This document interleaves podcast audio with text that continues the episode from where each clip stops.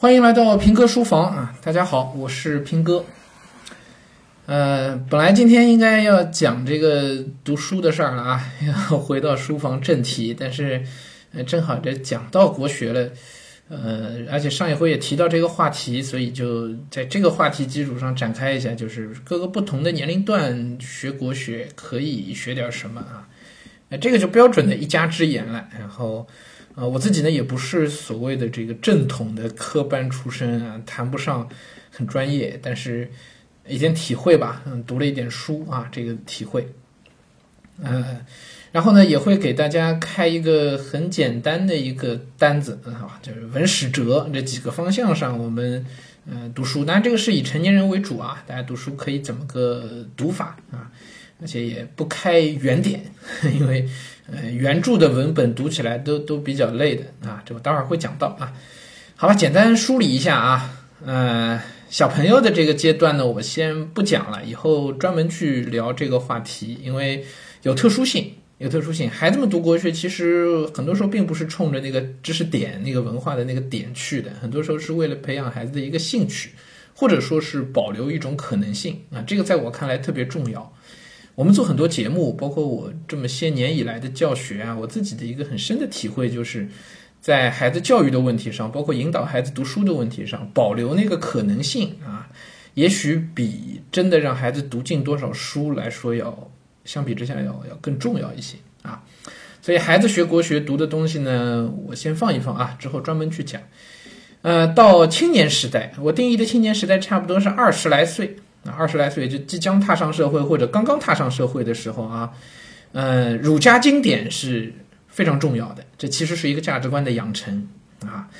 啊，要在中国好好活下去啊，这个儒家的东西你没点感觉啊，不了解它背后的一套基本的逻辑和一套理性的一个思维模式的话啊，呃，是蛮难有所建树的啊。呃，当然，所谓的有所建树呢，也一直都被诟病非常多，就是所谓的在中国成功的一套标准吧。啊，到底什么是成功，这都是很可疑的说法。但是，我相信大家普遍都会希望自己这一生没有虚度，希望这一生还比较有进取心，是吧？从这些角度来讲，要追求世俗的功利层面的成功，在中国儒家经典应该是必须的东西。嗯，这也是对我来说也是给我帮助非常大的啊。它其实很有助于一个人。呃，三观的一个巩固啊，价值观的一个巩固和养成啊。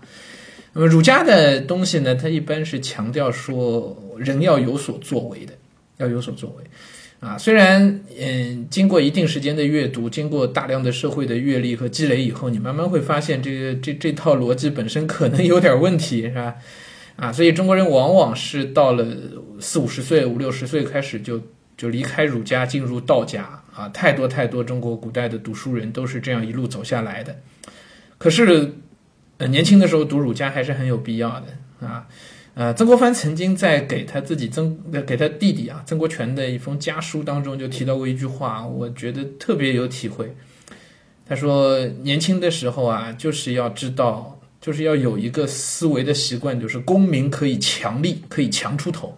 就哪怕这件事情看起来不太可能做到，或者。从实际来讲，这件事儿最后也确实不可能做到，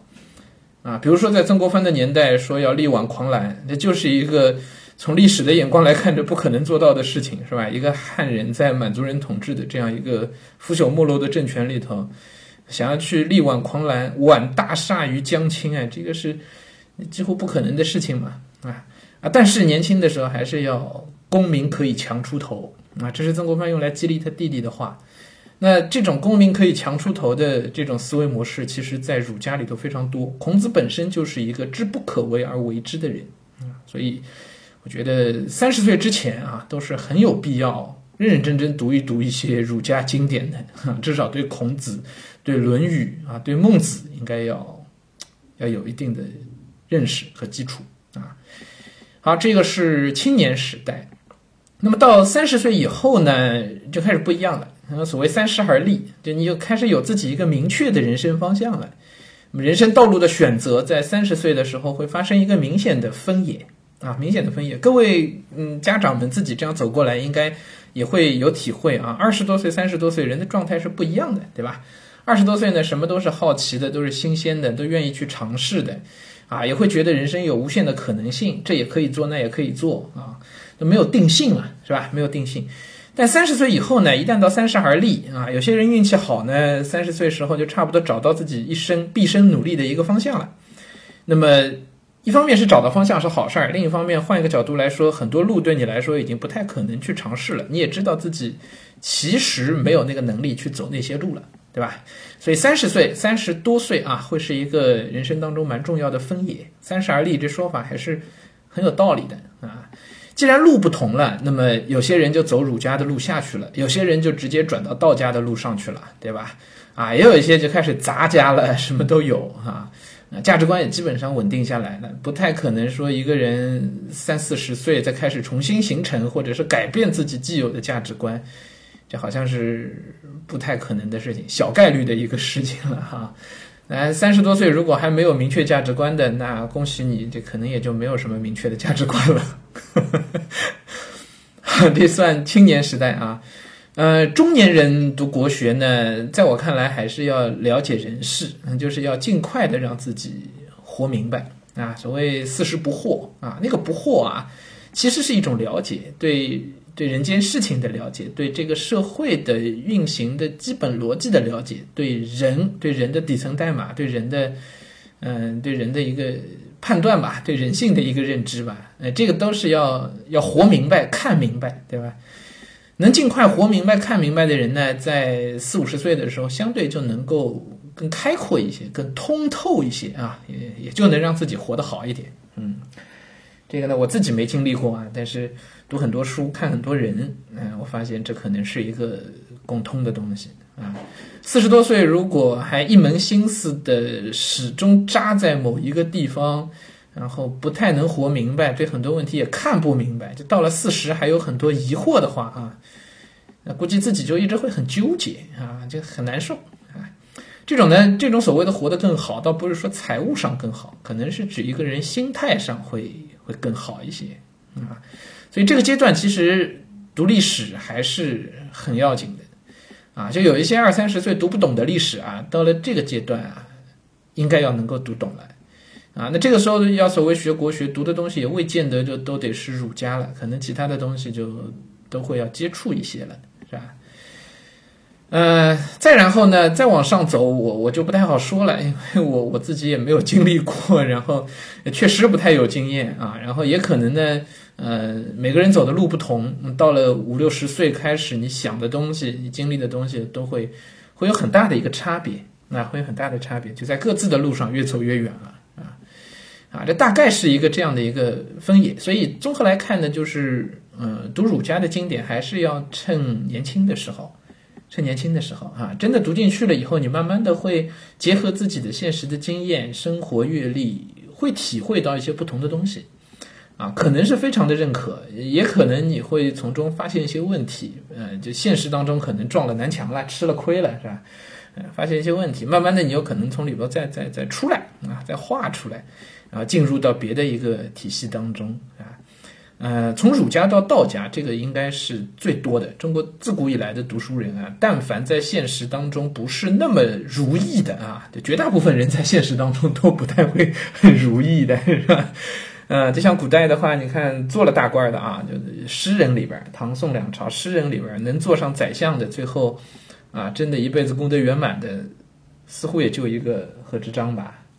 张九龄勉勉强强算，晏殊也也不算是那么功德圆满的，是吧？苏东坡那更不用说了，王安石，王安石看起来官很大，但我推动西宁变法，但但最后王安石自己到到到人生末端的时候，他是完全否定了自己的。啊，是完全否定的。苏东坡呢，后来自然也非常洒脱，也是进入到道家的那个方向上去了，是吧？啊，基本上都是这样啊，都是这样。啊，可能如果一辈子都非常如意，事业上非常顺利的话，可能就一直都在儒家里啊。好，这个是差不多一个年龄的分野啊。那么至于读什么书呢？呃，我说句大话啊，呃，我觉得所谓的国学的东西啊，我们现代人去读，如果呃，不是去以研究者的身份去深究的话，呃，大概开一张单子二十来本书，那踏踏实实能把这二十来本书都读一遍，超过百分之九十以上的同龄人应该应该没有问题，应该没有问题。所以有时间呢，当然是读原点比较好啊。所有的这些东西啊，都应该读原点，包括历史，包括就经史子集啊，都应该读原点。但是实在没有时间的，那我觉得至少也应该要跟着这张单子要去读一读一些大师们的讲解啊，这大师们把自己的想法融汇进去的那些个作品，已经是非常简练的了啊。再简化那就是少儿读物了，是吧？嗯，号称多少时间能读懂多少东西？什么？我现在有很多这类书啊，《极简欧洲史》啊，是吧？也挺有名的一个书，然后还有这个什么《极简资本论》，我还看到过啊，